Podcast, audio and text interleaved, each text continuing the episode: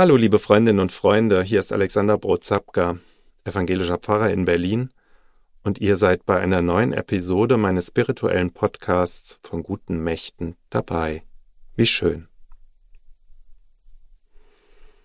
Ich habe bei mir zu Hause so einen alten Schuhkarton rumstehen, in dem ich alte Fotos gesammelt habe, die aus Zeiten vor der Digitalisierung stammen. Mittlerweile sind ja die Fotos elektronisch schön geordnet auf meinem PC abgelegt und dann noch auf einer extra Festplatte gesichert. Neulich bei unserem Umzug, da habe ich mal wieder in dieser Kiste rumgekramt, um mich vor dem Packen zu drücken. Und dabei ist mir ein Foto in die Hände gefallen, auf dem sind zwei alte Frauen zu sehen, die in Rollstühlen sitzen und in die Kamera lächeln. Zwischen den beiden Rollstühlen steht eine junge Frau mit einem Säugling auf dem Arm. Im Hintergrund bin ich auch zu sehen, im Talar. Ich erinnere mich. Es ist fast 19 Jahre her und wurde im Sommer 2002 aufgenommen. Ich war seinerzeit für anderthalb Jahre Seelsorger in einem alten Pflegeheim. Eine der Mitarbeiterinnen hatte eine Tochter bekommen, Marleen so der Name des Säuglings, auf ihrem Arm, und die wollte sie taufen lassen. Ob das denn nicht auch in einem Gottesdienst hier im Pflegeheim ginge? Hier wäre sie doch zu Hause, hier wäre ihre Gemeinde, und sie hätte eine besondere Beziehung auch zu den Bewohnerinnen und Bewohnern. Also haben wir einen Taufgottesdienst in der Kapelle des Pflegeheims gefeiert. Die Eltern mit ihrer Tochter Marleen, sie war gerade einmal ein paar Monate alt die Bewohnerinnen und Bewohner des Heims, alle bereits sehr alt, viele gebrechlich an Körper und Geist. Ich habe nochmal in meinem PC gekramt und mir den Gottesdienstablauf vorgezogen. Damals habe ich zu Beginn des Gottesdienstes gesagt, wir freuen uns mit allen, die etwas zu feiern haben, mit der Familie des Täuflings, aber auch mit all denen, die in den letzten Wochen hier im Haus Geburtstag feiern konnten. Und dann habe ich ein paar Namen genannt. Alles Menschen jenseits der 80 und 90 Jahre. Und auch die Frau ist bei der Namensnennung dabei gewesen, die auf dem Foto in einem der Rollstühle zu sehen ist. Gertrud Skajdowski heißt sie. Sie ist ein paar Tage zuvor 104 Jahre alt geworden. Neben ihr im anderen Rollstuhl da sitzt ihre Tochter, ebenfalls Bewohnerin des Heims und Ende 70. Nach einem Schlaganfall ist auch sie pflegebedürftig. Dass es sich bei beiden Frauen um Mutter und Tochter handelt, das sieht man nicht. Es könnten auch Schwestern sein. Während ich das Foto in den Händen halte, werde ich ein wenig nostalgisch und erinnere mich. Gertrud Skaldowski mit ihren 104 Jahren war eine fröhliche Frau. 1898 geboren, hat sie zwei Weltkriege erlebt. Entbehrungsreiche Zeiten, die ich nur erahnen kann.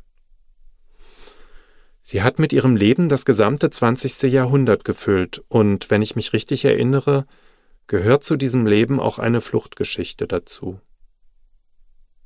Aber sie hat sich niemals unterkriegen lassen. Und sie wollte immer 100 Jahre alt werden, so haben es mir ihre Angehörigen erzählt. Schließlich hat sie nach diesem Gottesdienst noch ein weiteres gutes Jahr gelebt und ist dann kurz nach ihrem 105. Geburtstag im Sommer 2003 gestorben.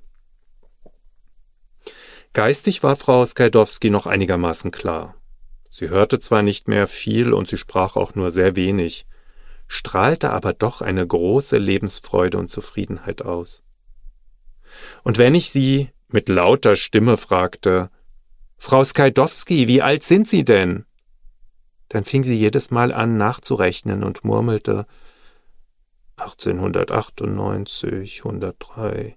Nein, 104 Jahre. Das machte ihr und das machte mir Spaß.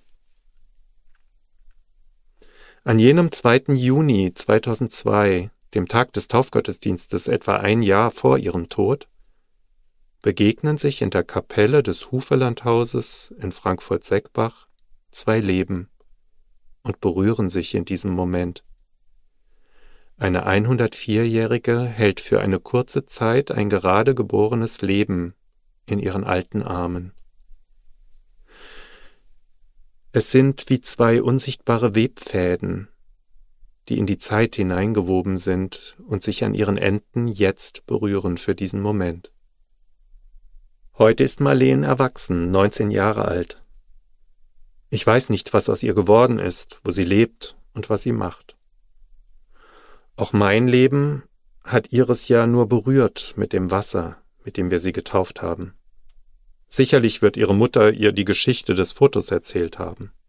Auch, was aus Frau Skajdowskis Tochter geworden ist, weiß ich nicht. Sie wäre jetzt Ende 90 und sie wird sicherlich nicht mehr am Leben sein. Leben begegnet sich, berührt sich und trennt sich wieder. Manchmal ein sehr altes und ein ganz junges Leben. Es gibt keinen Stillstand. Es geht immer weiter.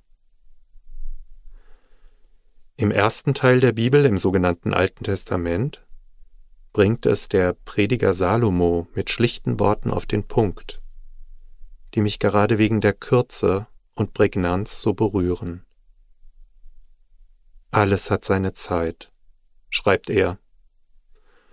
Geboren werden hat seine Zeit, Sterben hat seine Zeit. Dass wir alle wie Webfäden in die Zeit eingewoben sind, machen wir uns meist nicht bewusst. Wir leben von Augenblick zu Augenblick und oft denken wir, dass es immer so weitergeht. Auch mir geht das immer wieder so, aber hin und wieder werde ich an den Zauber, an das Mysterium erinnert, das hinter allem und in der Zeit steckt. So wie mir dieses Foto in die Hände gefallen ist und ich mich erinnert habe. Alles hat seine Zeit. Geboren werden hat seine Zeit.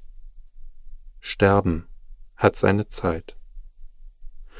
Und dem Text des Predigers Salomo folgen noch eine ganze Reihe weiterer einfacher Gegensatzaufzählungen, die zwischen die Pole des Geborenwerdens und Sterbens eingewoben sind.